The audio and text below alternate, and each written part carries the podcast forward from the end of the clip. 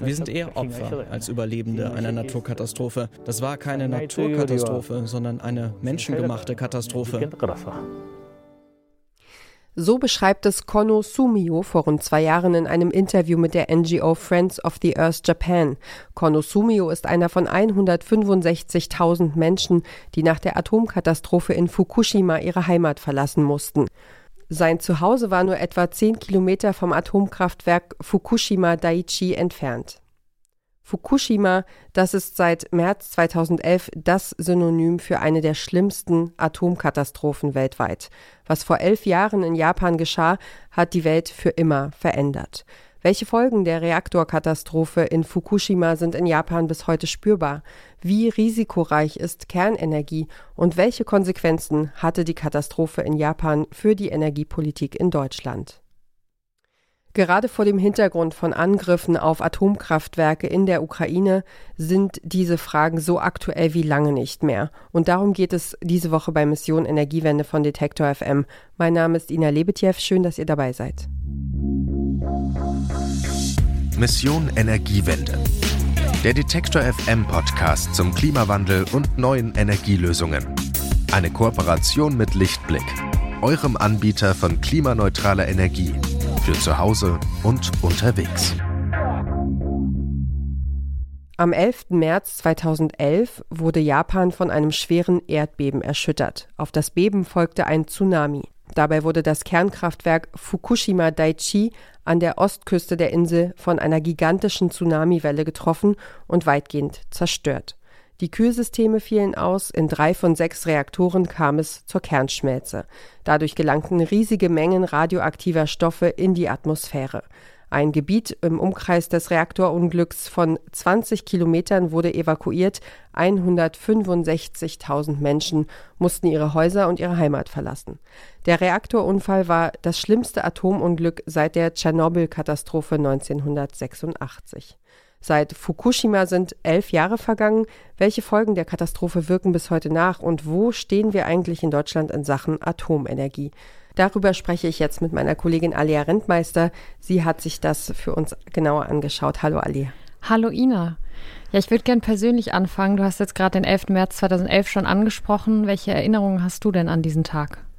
Ja, äh, ich finde, also ab einem gewissen Alter merkt man sich ja bei Katastrophen irgendwie ganz genau, wo war man, wie hat man das davon erfahren, wie hat man das erlebt. Und äh, für mich war es äh, auch ein Fernsehbildschirm in einem Büro. Ähm, es war nämlich mein, mein erster Job. Ich war gerade zwei Monate, glaube ich, ähm, als Reporterin in Schleswig-Holstein an der Westküste in so einem Regionalstudio in Heide. Mhm. Und ähm, ja, und da habe ich mir mit einem Kollegen das Büro geteilt und wir hatten immer im Hintergrund den Fernseher laufen, um irgendwie so die Breaking News mitzukriegen. Und da habe ich davon erfahren, genau. Und ich weiß noch, dass wir uns an diesem Tag recht schlecht noch darauf konzentrieren konnten, irgendwie Regionalberichterstattung zu mhm. machen oder irgendwie, keine Ahnung, äh, über das zu berichten, was bei uns vor der Haustür so los war. Ähm, ja, wir sind da irgendwie kaum zum Arbeiten gekommen. Wie war es bei dir? Woran erinnerst du dich?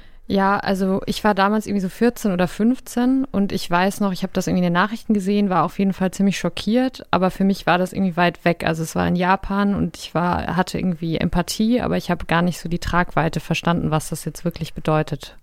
Ja, klar, also kann man ja wahrscheinlich als Teenager auch ganz ganz schwer. Ja, mir fehlte irgendwie so das Hintergrundwissen, um das irgendwie einzuordnen, ja. Und wir beide, wir können uns jetzt sehr, sehr gut daran erinnern, äh, wo wir es erfahren haben oder wie wir es erfahren haben. Und dabei war Japan super weit weg für uns. Äh, du hast für diese Folge aber auch mit jemandem gesprochen, die den 11. März 2011 in Japan direkt erlebt hat vor Ort. Ja, genau. Ich habe mit Sonja Blaschke gesprochen. Die ist schon seit 2005 in Tokio und arbeitet dort als freie Korrespondentin und war eben auch 2011 dort. Und ähm, ich habe sie deshalb am Anfang unseres Gesprächs einfach nochmal gefragt, welche Erinnerungen sie an den 11. März hat. Und dann hat sie sehr, sehr ausführlich erzählt und man hat so richtig gemerkt, dass sich die, dieser Tag so mit allen Details in ihr Gedächtnis gebrannt hat, weil das einfach so einschneidend war. Und ähm, genau, also sie war zu dem Zeitpunkt des ersten Erdbebens in Tokio und ihr war dann ziemlich schnell klar, dass es ein extrem schweres Erdbeben ist oder war. Und dann kamen eben nach und nach die Nachrichten, jetzt gibt es auch noch einen Tsunami und dann irgendwann, jetzt gibt es auch noch Probleme äh, in dem Atomkraftwerk in Fukushima. Es ist kaum zu beschreiben, wie, wie schockierend das einfach war und, und auch die Gefühle. Also man ist dann sehr, so eine Mischung aus, aus Angst, aber auch irgendwie äh, betäubt und man kann irgendwie nicht glauben, dass das alles passiert.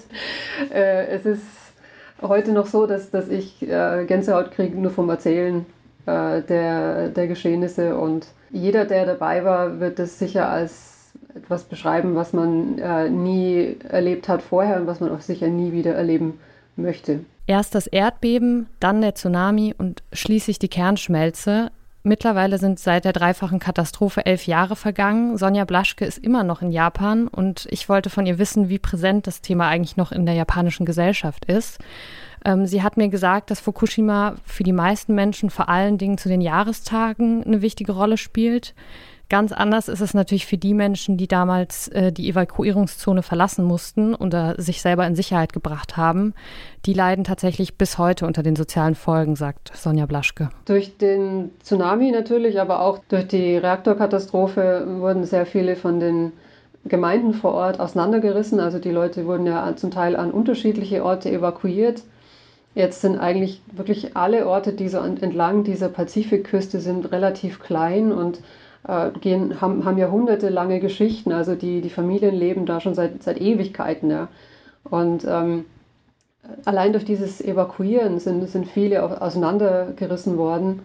Ähm, die Todesfälle, die es im Zusammenhang auch mit der Reaktorkatastrophe gab, äh, sind nicht auf die Strahlung zurückzuführen, sondern dadurch, äh, sondern darauf, dass zum Beispiel Altenheime und, und Pflegeheime evakuiert wurden, überstürzt und dass zum Teil dann Menschen, die sowieso schon geschwächt waren, dann durch den ganzen Stress und, und dieses ganze Chaos äh, dann gestorben sind. Und ähm, was eine weitere Folge ist, durch dieses Evakuiertsein, dieses Leben als, als Evakuierte, haben viele so ihr, ihr Support-Network, ihr, ihre Unterstützer, ihre, ja, ihre Familie, aber auch Freunde und, und so dieses, dieses tägliche Miteinander verloren.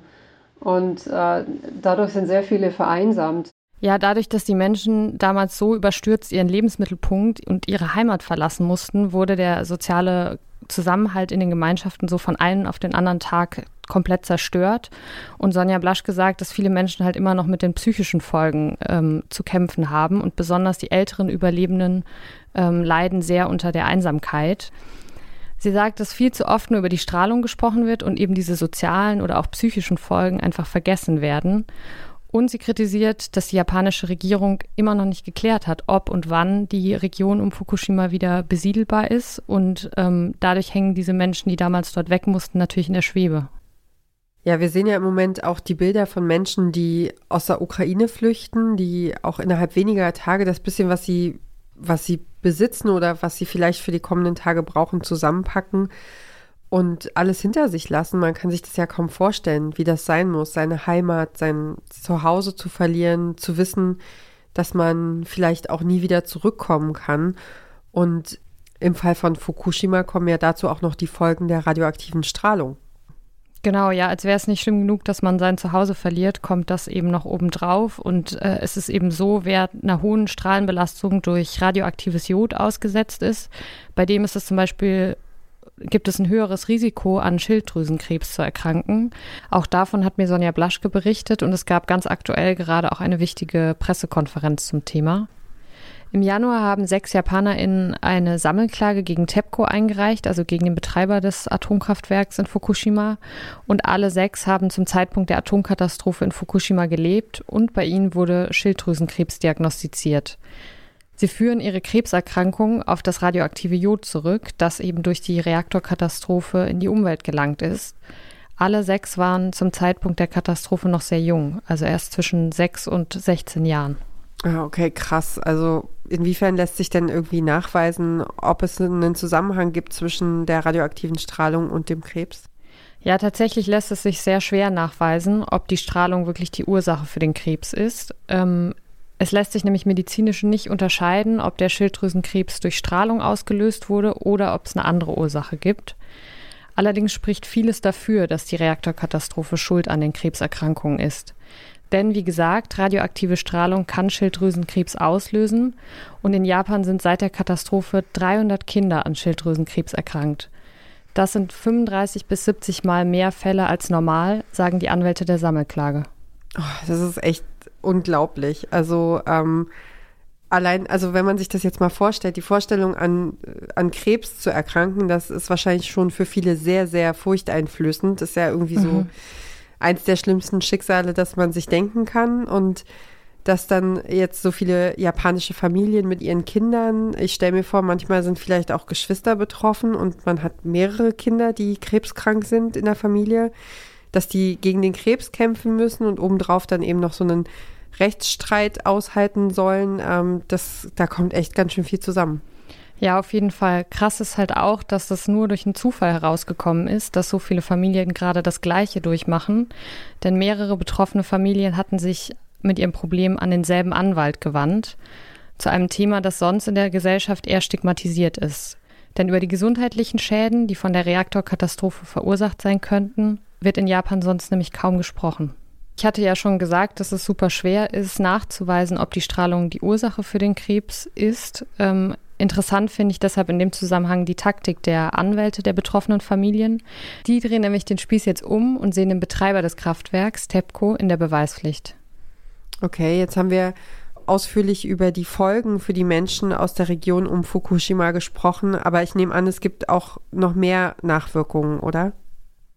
Ja, die gibt's leider. Also wir haben ja am Anfang schon gehört, dass damals drei der Reaktoren im Atomkraftwerk zerstört wurden und die müssen tatsächlich bis heute immer noch gekühlt werden.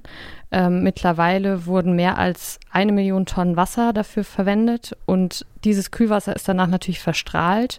Bisher hat man das äh, in speziellen Tanks gelagert, aber jetzt ist bald dafür nicht mehr genug Platz. Okay, eine Million Tonnen Wasser wie viel Platz das braucht, das kann man sich, glaube ich, kaum vorstellen. Ich habe mal nachgeguckt, einfach so in, in so eine handelsübliche Regentonne. Für den Garten passen, ich sag mal, gerade mal 220 Liter. Also das sind Unmengen an Platz, die, die das Krass, brauchen ja. wird. Ne? Ja. Also wohin dann mit dem ganzen Wasser? Ja, die japanische Regierung hat sich jetzt überlegt, dass sie dieses Wasser reinigen will und dann ähm, von 2023 an ins Meer leiten möchte. Für die Pläne gibt es jetzt aber ordentlich Kritik, weil sich manche schädliche Stoffe wie zum Beispiel Tritium nicht vollständig aus dem Wasser entfernen lassen. Und deshalb ist das Vorhaben der Regierung entsprechend umstritten, sagt Sonja Blaschke. Also die Fischer, die sich im Umkreis des Kraftwerks befinden, sind natürlich gegen dieses Vorhaben, weil sie sagen, wir haben jetzt so, so schon extrem unter der Katastrophe gelitten. Niemand wollte mehr unsere Meeresprodukte kaufen. Und jetzt soll dann, nachdem endlich, also endlich in Anführungszeichen, äh, die, die öffentliche Aufmerksamkeit für das Thema gesunken ist und die Leute weniger darauf achten, woher der Fisch kommt, ähm, Jetzt soll dann das Wasser in den Pazifik abgelassen werden und dann würden ja wieder mehr Leute sich Sorgen machen und eben wiederum weniger Leute den Fisch aus der Region kaufen. Also ich sage mal, vor Ort ist die Kritik ähm, sehr groß, was das Vorhaben betrifft. Ich glaube ehrlich gesagt, im Rest von Japan ist es was, was Leute so, ja, so hinnehmen oder es ist auch wieder so ein Fall von, na gut, kann man nichts machen das Wasser muss ja irgendwo hin, wo soll man es denn lagern? Das ist eher vielleicht so ein Achselzucken. Das heißt, in Japan ist man bis heute immer noch damit beschäftigt, die Schäden der Katastrophe zu beseitigen. Welche Rolle spielt denn Atomkraft elf Jahre nach der Katastrophe in der japanischen Energiepolitik? Also Sonja Blaschke hat mir erzählt, dass die meisten JapanerInnen Atomkraft gegenüber negativ eingestellt sind, verständlicherweise. Allerdings gibt es jetzt seit ein paar Monaten einen neuen Regierungschef, Fumio Kishida, und der plant, Atomkraft in Zukunft tatsächlich wieder stärker auszubauen. Oh krass, und weiß man da schon was Konkretes drüber? Ja, auch da habe ich Sonja Blaschke nach ihrer Einschätzung gefragt. Momentan sind äh, von früher waren es 54 Reaktoren, heute sind neun am Netz, die ein paar wenige Prozent vom japanischen Strom produzieren. Also momentan spielt die Atomkraft eine relativ kleine Rolle. Im Energieplan soll sie aber auf zwischen 22 und 24 Prozent äh, wieder kommen. Ähm, einige Reaktoren sind immer noch auch im Nachgang zu Fukushima abgeschaltet. Viele Betreiber wurden dazu verdonnert, sage ich mal, ihre Sicherheitsmaßnahmen zu, zu verbessern. Und da sind sie noch dabei. Hinzu kommt, dass die Gemeinden, die die Atomkraftwerke beherbergen, nach Fukushima natürlich auch so ein bisschen zwiegespaltener als auch schon waren. Und dann immer die Frage ist, ob dann auch die, die lokale Bevölkerung wieder die, die Zustimmung gibt, dass man die Atomkraftwerke anfahren kann. Ähm, Kishida hat jetzt tatsächlich äh, mehrere sehr atomkraftfreundliche ähm, Minister in sein Kabinett geholt. Also es ist gut möglich, dass er den Anteil von Atomkraft noch auf über ein Viertel wieder steigert. Das müssen wir jetzt mal abwarten. Nach einer kurzen Pause geht es gleich weiter. Warum Nudeln ohne Soße wie Strom ohne Öko sind? Beides ist ziemlich schwer zu schlucken. Das eine für uns als Menschen, das andere fürs Klima. Deswegen gibt es bei Lichtblick 100% Ökostrom mit flexibler Laufzeit und bis zu 24 Monaten Preisgarantie, je nachdem, was euch wichtig ist. Klimaneutral wird so zum neuen Normal. Die Folgen von Fukushima sind auch elf Jahre später in Japan immer noch spürbar. Die Nachrichten von der Nuklearkatastrophe haben damals die ganze Welt erschüttert und viele Fragen zur Sicherheit von Atomkraft neu aufgeworfen. Denn Fukushima war ja nicht die erste Reaktorkatastrophe. Auch vorher gab es Atomunfälle, etwa den Reaktorunfall im Kernkraftwerk Three Mile Island in Harrisburg in den USA im Jahr 1979 und die Atomkatastrophe von Tschernobyl in der Ukraine 1986, die bis heute als die schwerste Reaktorkatastrophe überhaupt gilt. Ja, und genau das ist, finde ich, das Schlimme und irgendwie auch Absurde, dass es eben immer wieder zu solchen Katastrophen gekommen ist, die sehr eindrücklich gezeigt haben, wie gefährlich Atomenergie ist und dass trotzdem weiter Atomkraftwerke betrieben werden. Da stellt sich mir natürlich die Frage, inwiefern können wir aus diesen Unfällen überhaupt was lernen und inwiefern bleibt Atomenergie einfach unbeherrschbar. Das wollte ich von jemandem wissen, der sich mit den Risiken von Atomkraft sehr gut auskennt, nämlich Jochen Alswede. Der ist Physiker und Politikwissenschaftler und leitet die Forschungsabteilung im Bundesamt für die Sicherheit der nuklearen Entsorgung, kurz BASE. Vielleicht kurz zur Einordnung. Das BASE ist eine Behörde, die für Fragen der nuklearen Entsorgung und der nuklearen Sicherheit in Deutschland zuständig ist. Alswede sagt, die zentrale Lehre aus Fukushima ist, dass Atomkraft trotz aller Vorsichtsmaßnahmen immer risikoreich bleibt und dass man die Risiken zwar verringern kann, aber halt nie wirklich ausschließen. Es macht aus meiner Sicht nochmal deutlich, dass wir bei dieser Technologie, ähm, wie gesagt, die Restrisiken ähm, minimieren können ähm, mit technischen Vorkehrungen, mit äh, einer guten Organisationskultur. Aber wir können sie nie ausschließen, weil letztendlich ähm, diese Technologie immer davon abhängt, dass Hochrisikostoffe erzeugt werden, ja, dass hochradioaktive Abfälle erzeugt werden in diesen Nuklearreaktoren und man sicherlich viele Barrieren aufbauen kann, dass sie auch sozusagen nicht in die Umwelt gelangen, kein ähm, Leid für Mensch und Umwelt erzeugen, aber man kann es eben nicht vollständig ausschließen. Die Reaktorkatastrophe von Fukushima hat ja damals in Deutschland zu einem relativ abrupten Kurswechsel in der Energiepolitik geführt. Sie wurde zum Anfang vom Ende der Kernenergie in Deutschland. Ja, genau. Fukushima hat eben einmal mehr gezeigt, wie risikoreich Atomenergie ist. Und ja, lass uns dazu vielleicht einfach kurz in einen Ausschnitt von einer Rede von der damaligen Bundeskanzlerin Angela Merkel reinhören. Das ist eine Rede von Ende März 2011, also so ungefähr zwei Wochen nach der Reaktorkatastrophe. Ich äh, bin äh, sozusagen jetzt ähm, belehrt worden durch äh, Japan, dass ähm, die Auslegung, die man nach bestem Wissen und Gewissen gemacht hatte für äh, vertretbare ähm, Ereigniswahrscheinlichkeiten nicht ausgereicht hat. Und wenn man jetzt einfach sagt, das hat auf Deutschland keinerlei Folgen, weil wir nicht so eine hohe Tsunamiwelle haben, dann würden wir es uns zu einfach machen. Im Juni 2011, also etwa drei Monate nach Fukushima, hat Angela Merkel im Bundestag dann den Ausstieg Deutschlands aus der Atomenergie verkündet. In Fukushima haben wir zur Kenntnis nehmen müssen, dass selbst in einem Hochtechnologieland wie Japan die Risiken der Kernenergie nicht sicher beherrscht werden können. Wer das erkennt, muss die notwendigen Konsequenzen ziehen. Wer das erkennt, muss eine neue Bewertung vornehmen. Und deshalb sage ich es für mich, ich habe eine neue Bewertung vorgenommen. Denn das Restrisiko der Kernenergie kann nur der akzeptieren, der über überzeugt ist, dass es nach menschlichem Ermessen nicht eintritt. Wenn es aber eintritt, dann sind die Folgen sowohl in räumlicher als auch in zeitlicher Dimension so verheerend, so weitreichend, dass sie die Risiken aller anderen Energieträger bei weitem übertreffen. Das Restrisiko der Kernenergie habe ich vor Fukushima akzeptiert, weil ich überzeugt war, dass es in einem Hochtechnologieland mit hohen Sicherheitsstandards nach menschlichem Ermessen nicht eintritt. Jetzt ist es eingetreten. Ja, ganz egal, wie man das damals fand oder heute findet, das ist ja schon äh, so ein Gänsehautmoment in der Geschichte. Ich habe das nochmal nachgeschlagen bei der Bundeszentrale für politische Bildung. Nur gut drei Wochen nach dieser Rede im Sommer 2011 hat der Bundestag mit breiter Mehrheit den vollständigen Abschied von der Nutzung der Kernenergie in Deutschland eingeleitet. Ja, genau. Es ging dann tatsächlich sehr schnell. Bis 2011 waren äh, in Deutschland 17 Atomkraftwerke in Betrieb und noch 2011 wurden acht davon abgeschaltet. Nach und nach sind dann weitere gefolgt. Und äh, Stand heute gibt es noch drei aktive Atomkraftwerke in Deutschland, aber auch die sollen planmäßig bis Ende des Jahres abgeschaltet werden. Wobei man sagen muss, dass der Krieg, den Russland gegen die Ukraine führt, die Debatte um den deutschen Atomausstieg ja jetzt nochmal neu entfacht hat, oder? Ja, genau. Der Chef des Münchner Leibniz-Instituts für Wirtschaftsforschung, Clemens Füst zum Beispiel, hat in einem Interview mit der neuen Osnabrücker Zeitung dafür plädiert, die letzten Atomkraftwerke in Deutschland später abzuschalten. Sein Argument ist unsere Abhängigkeit vom russischen Gas. Die Betreiber der drei verbliebenen Atomkraftwerke, die lehnen allerdings eine längere Laufzeit ab. Sie sagen, es sei so kurzfristig gar nicht möglich, die Kernkraftwerke wieder hochzufahren.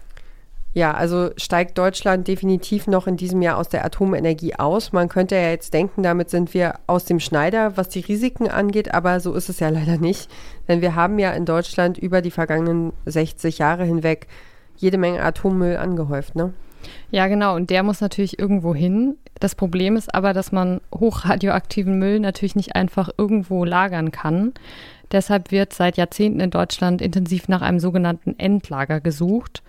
Ähm, das Bundesamt für nukleare Entsorgung, für das Jochen Alswede arbeitet, den wir ja schon gehört haben, äh, das ist direkt an der Suche nach einem Endlager beteiligt. Ein solches Lager zu finden, ist aber ziemlich schwierig, sagt Alswede. Die Endlagerung ähm, von hochradioaktiven Abfällen ist eine sehr komplexe Aufgabe, deswegen ja auch weltweit ähm, noch nicht gelöst. Auch 70 Jahre nach Einführung dieser Technologie das, gibt es weltweit noch kein betriebsbereites Endlager. Ähm, es gibt ein paar Staaten, die jetzt ähm, sich dem nähern, aber ähm, die meisten Staaten, wir haben über 30 Staaten, die Kernenergie betreiben, sind noch weit entfernt von einem Endlager. Ähm, die Idee ist, dass die Stoffe, die ähm, nuklearen Abfallstoffe, ähm, in eine tiefengeologische Formation, das heißt also tief in die Erde, ähm, da reden wir von vielen hundert Metern mindestens, ähm, die äh, tief unter der Erde, in eine Formation eingelagert werden, sodass sie ähm, durch die geologische Situation selbst sicher eingeschlossen sind, sodass sie nicht mehr von menschlicher Überwachung abhängig sind, sodass sie ähm, eben nicht mehr wie bei Zwischenlagern oberirdisch bewacht werden müssen von Menschen, ähm, sondern dass man sie wirklich ähm, für eben Zeiträume von bis zu einer Million Jahre, wie wir in Deutschland sozusagen das Endlager suchen, wirklich sozusagen sicher ähm, und fern von der Biosphäre aufbewahrt werden können. Okay, also einen Ort zu finden, an dem etwas so Gefährliches wie Atommüll für eine Million Jahre liegen kann, das hört sich tatsächlich kompliziert an. Spielt es denn eigentlich eine wichtige Rolle, wie der Boden da beschaffen ist? Ja, auf jeden Fall. Also in Deutschland sucht man äh, nach Gesteinen wie Steinsalz, Tongestein und Kristallingestein. Die sind durch ihre Eigenschaften besonders gut für die Lagerung geeignet, weil sie die Ausbreitung von radioaktiven Stoffen möglichst dauerhaft verhindern können und weil sie möglichst undurchlässig sind für Wasser. Okay, klar, weil sonst kann radioaktives Material im schlimmsten Fall ins Grundwasser und damit natürlich auch in unser Ökosystem gelangen. Welche Aspekte sind denn noch entscheidend dafür, ob ein Ort als Endlager in Frage kommt oder eben nicht? Also da gibt es eine Reihe von Kriterien. Ähm, bei der Suche nach einem Standort geht es im ersten Schritt um geologische Faktoren, hat mir Jochen Ahls wieder erklärt. Also eben die Art des Gesteins, wie wir jetzt schon gesagt haben. Außerdem muss es ein Ort sein, der nicht durch Erdbeben oder Vulkane gefährdet ist. Und der Ort muss tief genug sein, also laut Alswede mindestens 300 Meter unter der Erde. Erst wenn man Standorte gefunden hat, die diese geologischen Kriterien erfüllen, dann will man beim Base auch andere Faktoren in die Auswahl einbeziehen, sagt Alswede. Dann kommen eben so Kriterien auch mit dazu wie oberflächliche Naturschutzgebiete oder dicht besiedelte Gebiete sozusagen, die dann äh, sozusagen natürlich eher zu vermeiden wären, Kulturdenkmäler und ähnliches. Ähm, in Deutschland gehen wir aber tatsächlich den Weg, dass wir sagen, was das Wichtigste ist, ist die bestmögliche Sicherheit durch die Geologie und alles andere ähm, ist dann nachrangig, ähm, weil wir letztendlich einen Ort finden müssen, der ja für eine Million Jahre sicher ist. Und ähm, in eine Million Jahre kann natürlich ober, an der Oberfläche, an der Erdoberfläche sowieso sehr viel passieren. Deswegen ist sozusagen der Gedanke, dass die bestmögliche geologische Sicherheit den Ausschlag gibt. Puh, ja, das sind eine ganze Menge Sachen, die da zusammenkommen müssen. Bei dem Thema macht ein Land ja immer mal wieder Schlagzeilen als Vorreiter, das ist Finnland. Denn dort ist man ja schon dabei, das weltweit erste Endlager zu bauen. Ich nehme an, es ist aber nicht so einfach zu sagen, hey, wir kupfern einfach bei den FinnInnen ab und machen das hier jetzt in Deutschland genauso. Dann haben wir bald auch unser Endlager und alles passt. Ja, da hast du schon richtig vermutet. So einfach ist es leider nicht, ähm, weil da einfach zu viele Faktoren mit reinspielen, sagt Alswiede. Also es kommt zum Beispiel auf die Art des Atommülls an, aber auch auf die geologischen Voraussetzungen in dem jeweiligen Land. Das heißt, wir können jetzt nicht einfach ähm, Finnland als Blaupause nehmen und das dann genauso nachmachen. Die Bundesgesellschaft für Endlagerung, kurz BGE, ist von einer weißen Landkarte ausgegangen und hat dann in einem ersten Schritt erstmal geguckt, wo in Deutschland gibt es überhaupt geeigneten Untergrund für ein Endlager. Und dabei kam heraus, etwa die Hälfte der Fläche in Deutschland wäre tatsächlich grundsätzlich geeignet. Aber selbst wenn man einen Ort gefunden hat, der die geologischen Voraussetzungen erfüllt, möchte natürlich niemand in der Nähe eines Endlagers leben. Das weiß auch Jochen Alswede. Natürlich hängt es auch damit zusammen, dass diese Technologie, dass diese Stoffe, die produziert worden sind, ähm, natürlich so gefährlich sind und auch mit ähm, so viel, ähm, so viel sozusagen auch äh, ja, Risiko verbunden sind, dass ähm, die meisten Menschen das äh, nicht gerne in ihrer Nähe haben möchten, was natürlich sehr verständlich ist. Ähm, das heißt, das ist natürlich auch, sieht man in Deutschland äh, auch in der Historie natürlich auch sehr, sehr gut, dass es, ähm, wenn es keine Nachvollziehbarkeit gibt, warum ein Standort ausgewählt worden ist, wie es bei Gorleben der Fall war, dann ähm, gibt es einen gesellschaftlichen Widerstand dagegen. Ähm, und das hat die deutsche Atomgeschichte geprägt, ähm, dass dieser Widerstand sehr intensiv war und am Ende auch sozusagen ja erfolgreich war, ähm, ein nachvollziehbares Verfahren einzufordern. Ja, um Gorleben als möglichen Standort für ein Endlager gab es ja mehrere Jahrzehnte hitzige politische Debatten. Mittlerweile ist Gorleben als Endlager vom Tisch, weil es geologisch nicht geeignet ist. Wie will das Space denn bei einem neuen Standort für mehr Akzeptanz sorgen? Also wichtig ist, wie wir gerade schon von Alswede gehört haben, dass die Auswahl nachvollziehbar ist, also dass für alle Menschen klar ist, warum dieser Standort ausgewählt wurde. Deshalb wollen die Leute, die beim Base arbeiten, die Suche möglichst transparent gestalten und die Öffentlichkeit mit einbeziehen. Und äh, hast du eine Ahnung, was das konkret heißen kann in so einer Situation?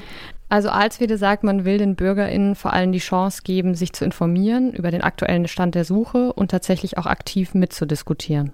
Wir können damit nicht verhindern, dass es Widerstand gibt. Wir können auch nicht, wir können nicht sozusagen verhindern, dass es auch Protest gibt. Ähm, wir können aber versuchen, alle Möglichkeiten zu schaffen, dass ähm, Menschen, die sich informieren wollen, ähm, alles an Informationen haben, ähm, die, sie, die sie interessiert, ähm, dass wir ein Beteiligungsverfahren haben, wo sich alle einbringen können, die es interessiert, die sich einbringen wollen und wo am Ende sehr nachvollziehbar ist, warum eine Standortentscheidung gefällt worden ist. Dass man das dann vielleicht nicht begrüßt oder gut findet, ähm, das, damit müssen wir rechnen ähm, an, an, einer Region, an einem Standort. Ähm, aber wir versuchen ähm, als Gesellschaft jetzt die, die Rahmenbedingungen dafür so zu setzen, dass es tolerierbar ist, dass es soweit nachvollziehbar ist, dass man, ähm, auch wenn man das nicht gut findet vielleicht oder nicht begrüßt, ähm, trotzdem sagen kann, ich kann es akzeptieren, ähm, dass hier ein Standort ausgewählt worden ist, weil wir nun mal Altlasten zu entsorgen haben als Gesellschaft, ähm, für die wir Verantwortung tragen und für die wir nun mal einen Endlagerstandort brauchen. Bisher befindet sich unser Atommüll in oberirdischen Zwischenlagern, das heißt, er wird in Castor-Behältern in Hallen aufbewahrt. Diese Zwischenlager sind aber keine Dauerlösung, sagt Alswede, denn die müssen permanent überwacht werden. Und sie lösen das Problem des Atommülls eben nicht langfristig, sondern verschieben es eigentlich nur in die Hände der zukünftigen Generationen.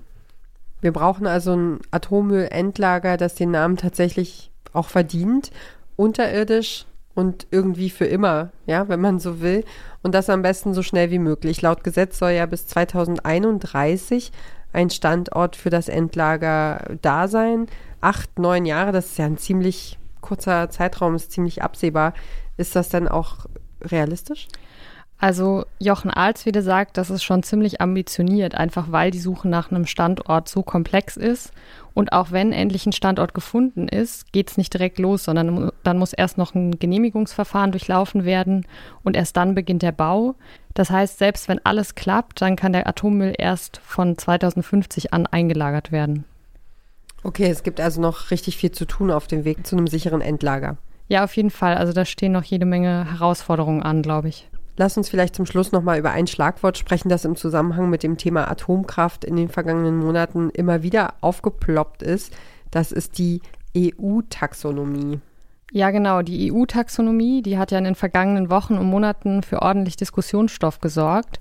Vielleicht noch mal kurz zur Einordnung. Die Taxonomie ist ein Instrument der EU-Kommission und damit bewertet sie, ob Unternehmen grün wirtschaften. Das Ziel, AnlegerInnen sollen mehr in klimafreundliche Technologien investieren.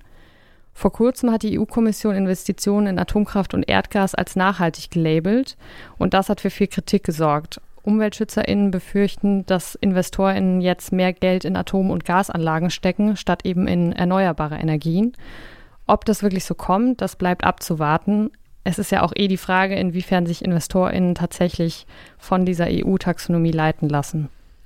Ja, klar, aber es sendet natürlich trotzdem ein bestimmtes Signal, wenn Atomenergie jetzt laut EU als grün gilt. Ja, und genau das ist der schwierige Punkt daran, finde ich. Vor allem vor dem Hintergrund der Risiken. Wie wir ja eben gehört haben, lassen sich die Risiken im Bereich Atomkraft minimieren, aber eben nie ausschließen. Und das heißt, Katastrophen wie Fukushima oder Tschernobyl können sich in Zukunft wiederholen. Ja, oder noch schlimmer, es könnte eben bewusste Angriffe auf Atomkraftwerke geben, wie im Fall des AKW Saporizhia im südlichen Teil der Ukraine. Wie wir gerade lernen müssen, kann ja einfach alles passieren und wir haben es einfach nicht unter Kontrolle.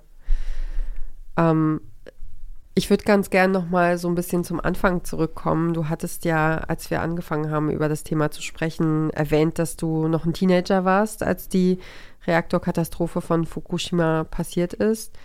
Ähm, hast du dich jetzt im Zuge der Recherche zum ersten Mal mit dem Thema so intensiv beschäftigt? Ja, würde ich schon sagen. Also klar hat man irgendwie immer mal was mitbekommen oder man kommt ja an dem Thema auch nicht komplett vorbei, aber ich habe mich jetzt noch nie wirklich mal so reingegraben und wirklich mal recherchiert und war tatsächlich auch sehr, ja, was heißt überrascht, aber schon schockiert, dass es auch elf Jahre nach äh, Fukushima halt immer noch Folgen gibt oder dass es einfach so viele Dimensionen gibt bei dem Thema. Und gibt es irgendeinen Gedanken oder irgendein Thema, das du mit rausnimmst, wenn wir, wenn wir fertig sind und das besprochen haben? Gute Frage, ja. Also ich finde, es ist schon ein Dilemma. Also, weil bisher kaufen wir einfach ähm, Atomenergie aus anderen Ländern ein und ähm, aktuell ist es irgendwie natürlich auch nicht cool, von russischem Gas abhängig zu sein. Also irgendwie ja, frage ich mich so ein bisschen, wie da der Weg rausgeht. Natürlich über die Erneuerbaren, aber wie schnell funktioniert das? Also so ein bisschen bleibe ich auch mit ein paar Fragezeichen zurück. Mhm. Was heute noch in Japan von der Reaktorkatastrophe in Fukushima zu spüren ist und welche Folgen die Katastrophe für die deutsche Energiepolitik hatte, darüber hat meine Kollegin Alia Rentmeister mit Sonja Blaschke und Jochen Alswede gesprochen. Vielen Dank für deine Recherche und das interessante Gespräch, Alia. Sehr gerne, Ina. Das war Mission Energiewende für diese Woche. Wenn euch unsere Inhalte und Recherchen gefallen und interessieren, dann könnt ihr uns auch schon mit ganz kleinen Gesten unterstützen. Weitersagen hilft auf jeden Fall. Erzählt eurem Kumpel, eurer Freundin, euren Eltern, Geschwistern, KollegInnen und Kommilitoninnen von diesem Podcast. Teilt Links zu einzelnen Folgen mit Menschen, die sich dafür interessieren könnten und liked, folgt und bewertet, was das Zeug hält. Darüber freuen wir uns und das hilft uns wirklich sehr. Vielen Dank dafür. Und natürlich hören wir uns kommende Woche gerne wieder, wenn ihr mögt. Für heute sage ich erstmal Dankeschön fürs Zuhören. Ich bin Ina Lebedjew. Macht's gut, bis zum nächsten Mal. Mission Energiewende. Der Detektor FM Podcast zum Klimawandel und neuen Energielösungen. Eine Kooperation mit Lichtblick, eurem Anbieter von klimaneutraler Energie für zu Hause und unterwegs.